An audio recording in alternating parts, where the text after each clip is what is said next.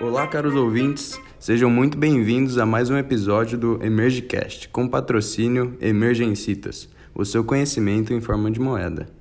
Meu nome é Venturi e o tema de hoje é Particularidades no atendimento da paciente gestante politraumatizada. Para essa discussão ficar ainda melhor, trouxemos o Dr. Apolo, emergencista, e a senhorita Dori, que passou por uma experiência literalmente traumatizante na sua última gestação. Sejam todos muito bem-vindos. Boa tarde a todos, é um prazer estar aqui. Agradeço o convite e a oportunidade de participar desse podcast tão renomado. Boa tarde, pessoal. Fico muito feliz de estar aqui, compartilhar o meu relato e aproveitar para tirar dúvidas com o Dr. Apolo sobre o que eu passei. Bom, então vamos dar início. Doutor Apolo, primeiramente, o senhor acha relevante trazermos esse tema para a discussão?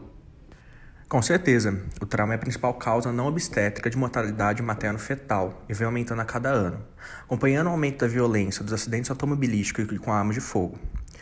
Mas está aí a importância de discutirmos esse tema. A mortalidade é reduzida através da prevenção primária e secundária, treinando a equipe hospitalar no atendimento à gestante politraumatizada. Quando pensamos em uma situação de trauma, a gestante é uma paciente singular, porque são vítimas vitimizadas duas pessoas ao mesmo tempo, Além disso, para gerar uma vida, o corpo da gestante passa por diversas adaptações fisiológicas e anatômicas, que fazem com que a abordagem e a resposta da paciente sejam diferentes do paciente traumatizado. Bom, doutor, e quais são essas alterações no corpo da mulher?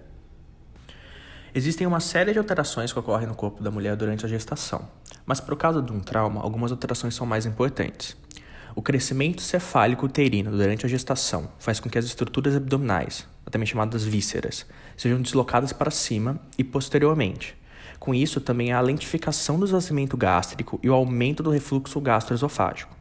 Devido também ao crescimento uterino, o retorno venoso diminui, principalmente após a, 24, a 24 semana, pela compressão da veia cava inferior.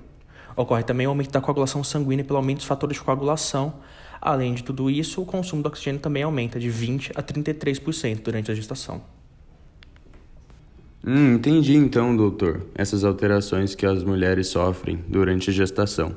Mas essas alterações também, elas mudam o atendimento hospitalar da mulher? Sim, com certeza. O, a sequência de atendimento uma gestante politraumatizada deve ser a sequência de qualquer trauma, seguindo o ABCDE, porém as alterações estacionais provam mudanças da seguinte maneira. Toda gestante necessita de um suporte ventilatório, seja uma cânula nasal, uma máscara ou até mesmo intubação, pois o consumo de O2 está muito aumentado. Também é interessante o uso de antagonistas do receptor H2 e antagonistas de dopamina, pois eles reduzem a chance de aspiração gástrica, uma vez que a gestante possui lentificação gástrica e refluxo aumentado. É necessário também a profilaxia antibiótica, antitetânica e trombolítica. Além disso, é importante se atentar para a descompressão da veia cava, que, quando comprimida, causa queda do débito cardíaco e agravamento de choque. Para realizar a descompressão, você deve fazer o deslocamento manual do útero para a esquerda. Em caso que a mãe esteja imobilizada em posição supina, é indicado rotacionar em bloco para a esquerda, para que a descompressão da veia cava inferior seja mantida e garantida. Grávidas que necessitam de cuidados especiais durante a avaliação, porque elas inicialmente podem não apresentar alterações sinais vitais, entretanto, o feto pode estar em sofrimento e a placenta sem perfusão. Isso ocorre porque o aumento do volume intravascular pode fazer com a gestante perder uma quantidade significativa de volume circulante antes dos sinais de polivolemia se apresentarem.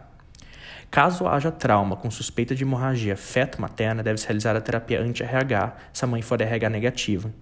E por fim, toda gestante possui a coagulabilidade sanguínea aumentada, portanto, todas as gestantes traumatizadas que necessitam de mobilização prolongada é necessário o uso de heparina. Tendo isso em vista, devemos ter a ideia de que faremos tudo para a proteção materna e só depois que a mãe estiver estável seguiremos para os cuidados do feto. Doutor, eu entendi que a prioridade é estabilizar a mãe, mas como é feita essa decisão de tirar o bebê? Porque assim, doutor, vou contar para o senhor o que aconteceu comigo. Eu estava no carro indo visitar uma amiga. Aí, um motorista furou o sinal e bateu o carro no que eu tava, acertou bem do lado que eu tava sentada. Depois da batida, eu fiquei um pouco confusa e lembro da ambulância chegar e eles me levarem para o hospital. Lembro de ser atendida por vários médicos que me colocaram uma máscara para respirar e me examinaram inteira, até mesmo minha barriga que estava doendo bastante. Aí, doutor, me falaram que precisava me operar e tirar meu bebê. Eles resolveram fazer meu parto naquele momento mesmo, mesmo com 26 semanas só. Ela não estava pronta para sair, sabe? Tão pequenininha, não me conformo com isso até hoje. Por que não deixaram a neném lá? Então, eles provavelmente devem ter detectado alguma coisa que indicaram a remoção do bebê. A monitorização do feto deve ser sempre feita quando houver sinais de contratilidade uterina pós-trauma, alterações da frequência cardíaca na ausculta clínica, sangramento vaginal, dor uterina, lesão materna grave, ruptura prematura das membranas ovulares. Se não for encontrados nenhum desses pontos, a monitorização é feita de 2 a 6 horas apenas após o trauma. Caso seja detectado, como talvez tenha sido o caso da senhora, qualquer sinal de sofrimento fetal, alteração importante dos sinais vitais, do feto viável e outras, é necessária uma cesárea de urgência. E foi provavelmente por isso que a sua cesárea teve que ser feita mesmo com o bebê não estando pronto para sair, igual a senhora disse. Ah, então ela estava correndo um risco lá dentro, né? Mas, doutor, se não tivesse esses sinais que o senhor disse, depois de estabilizada, eu poderia ter ido para casa? Depende. Existem algumas situações em que a hospitalização é obrigatória. Por exemplo, sangramento vaginal, irritabilidade uterina, dor e sensibilidade abdominal, evidências de hipovolemia, alterações de frequência cardíaca fetal ou ausência de batimentos cardíacos no concepto, e ruptura da bolsa amniótica. Além disso, também, em pacientes com trauma abdominal e pelo menos 25 semanas de gestação, a monitorização fetal deve ser realizada por no mínimo 24 horas e no máximo 48. E doutor, quando eles me operaram, eles falaram que tinha um sangramento na minha barriga, que precisava investigar. A cirurgia não poderia colocar minha filha em risco? Não. Existe um mito que a cirurgia pode precipitar o trabalho de parto ou até mesmo levar ao aborto, que não é verdade. Quando houver a indicação para cirurgia, o procedimento deve ter cuidado com a oxigenação da mãe e a perfusão uterina, mas o bebê tolera bem a cirurgia. Então, doutor, pelo caso que a Dori conversou com a gente, o trauma que ela sofreu foi fechado. Teria alguma diferença se o trauma fosse penetrante, por exemplo, com alguma arma branca? Muito bom questionamento, e sim.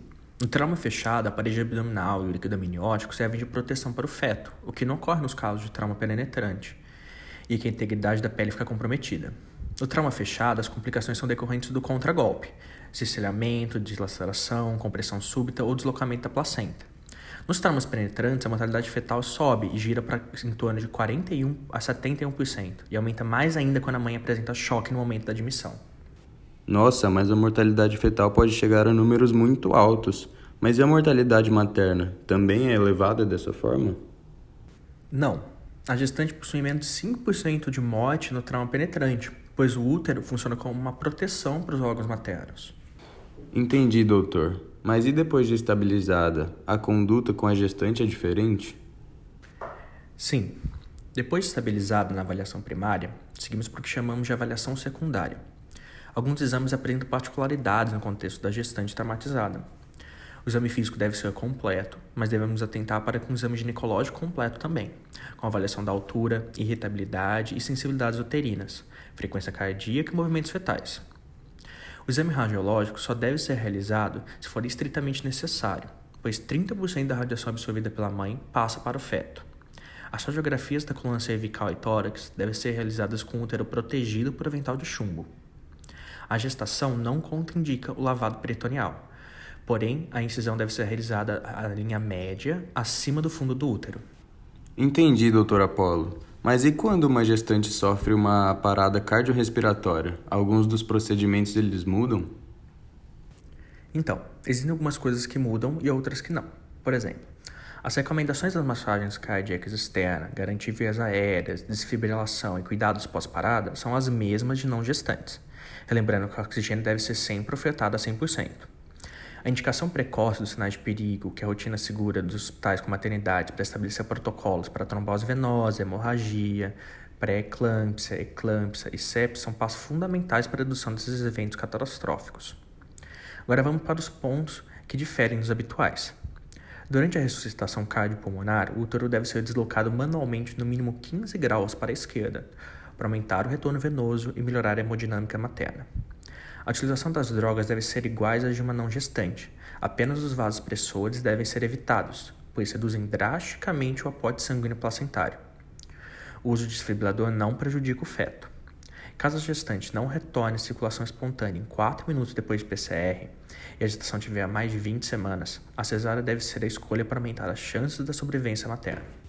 Nossa, doutor, mas tirar o bebê assim, no meio da ressuscitação? O que, que vai acontecer com esse bebê? Então, senhorita Dori, a decisão de realizar ou não um parto cesárea no contexto de uma parada é bem complexa devem ser levados em consideração a idade gestacional, a viabilidade e sobrevivência do feto, a causa da parada, o tempo entre a parada e o nascimento, a disponibilidade de material e equipe até para atendimento recém-nascido. O pior prognóstico é quando a parada é por hipovolemia.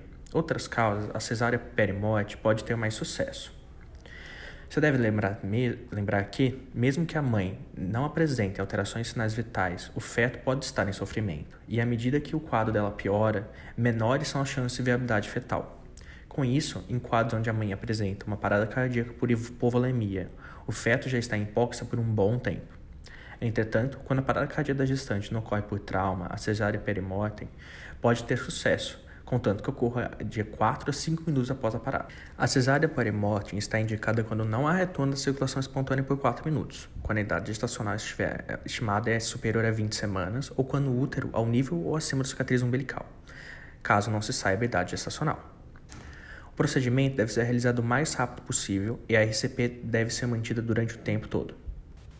Nossa, doutor Apolo, mas são muitas informações importantes, né? Teria alguma chance de você dar uma resumida pra gente? Sim, eu sei, é bastante informação e pode ser até um pouco confuso para entender tudo. Então, resumindo um pouco. Chega uma gestante traumatizada. Caso você identifique que ela esteja em parada, você começa a fazer os procedimentos de do ATLS para ressuscitação. Aí você vira para uma avaliação do feto. Você procura sinais se o feto está vivo e realiza uma ultrassonografia. Caso a idade gestacional for abaixo de 20 semanas e a mãe continuar em parada, você vai precisar fazer uma avaliação da necessidade para interromper a gestação. Caso a idade seja acima de 20 semanas, você vai procurar sinais de sofrimento materno. Se não tiver sinais de sofrimento materno, você coloca a monitorização fetal e acompanha a paciente. Se identificar sofrimento fetal, você parte para cesárea. Caso haja já nesse ponto sofrimento materno, você já parte direto para a cesárea antes de fazer a monitorização fetal. Caso ela esteja em parada, você vai realizar a cesárea perimortem. Muito interessante, doutor. Então, pessoal, chegamos ao fim de mais um Emergecast. Muito bem aproveitado. Muito obrigado pela, pela presença, doutor e senhorita. É, então é isso, galera. Chegamos ao fim. Até mais. Que isso, eu que agradeço a oportunidade de estar aqui, de poder conversar com vocês. Muito obrigado, muito obrigado, Dori, muito obrigado, senhor Ventura. Muito obrigada, Venturi, pela oportunidade de estar aqui e agradeço também ao Dr. Apolo. Saiu daqui hoje muito mais tranquila do que aconteceu comigo. Tchau, tchau, gente.